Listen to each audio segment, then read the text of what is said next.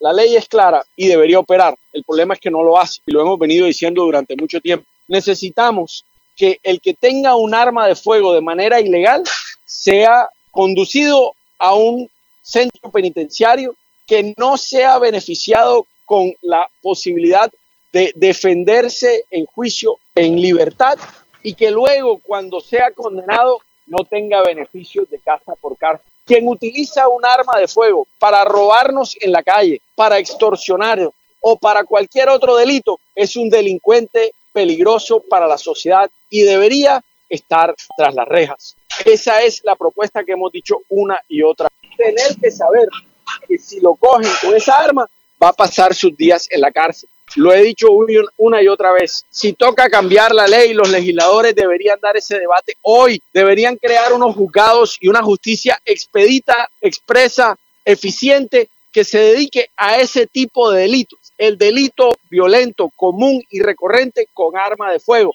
para que el barranquillero y el colombiano de a pie pueda caminar seguro por la calle. Es increíble que una medida tan sacada de los cabellos pueda tener cabida en una Colombia como la de hoy. Y la tiene por el desespero de los colombianos, porque no ven, digamos, una salida a este problema en Colombia. Lo hemos dicho los alcaldes de ciudades capitales, se necesita un cambio de paradigma en el tema de seguridad. Se necesita menos impunidad y se necesita que el delito menor, el que afecta al colombiano, es el que se, sobre el cual se centre el debate de la seguridad.